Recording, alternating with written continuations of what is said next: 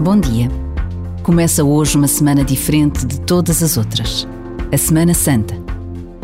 Para muitos, será apenas a semana das férias da Páscoa, recheada de ovos de chocolate, de viagens desejadas, de encontros com a família e amigos. Mas para muitos outros, esta é a semana em que todos os caminhos vão dar a Jerusalém. A cidade que recebeu Jesus de Nazaré com palmas e cânticos. A cidade da via sacra e da morte de Jesus e da sua ressurreição ao terceiro dia. Por vezes, basta a pausa de um minuto para nos apercebermos do mistério revelado na presença do Filho de Deus na história da humanidade.